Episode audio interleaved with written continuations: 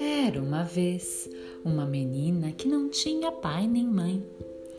Ela era tão pobre que não tinha mais um quartinho para morar, nem caminha para dormir, e por fim não tinha mais nada além da roupa que trazia no corpo e um pedacinho de pão na mão, que lhe fora dado por um coração compadecido. Mas a menina era boa e devota, e por estar assim abandonada por todos, saiu andando pelo campo, confiante no bom Deus. Então, encontrou-se com um mendigo que disse: Ai, dê-me alguma coisa para comer, estou com tanta fome. A menina entregou-lhe todo o seu pedaço de pão e disse: Que Deus abençoe este pão para você.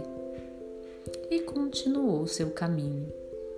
Aí veio ao seu encontro uma criança que lhe disse chorosa: Estou com tanto frio na cabeça, dê-me alguma coisa para cobri-la.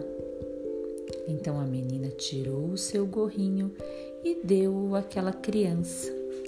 E depois de andar mais um pouco, cruzou com outra criança que não tinha casaco e sentia frio. E ela deu-lhe o seu. E ainda mais adiante apareceu mais uma que lhe pediu um vestido, e ela lhe deu o seu.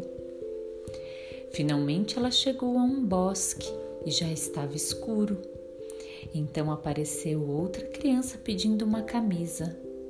E a bondosa menininha pensou: Ah, já é noite escura, ninguém vai me ver então posso dar-lhe a minha camisa.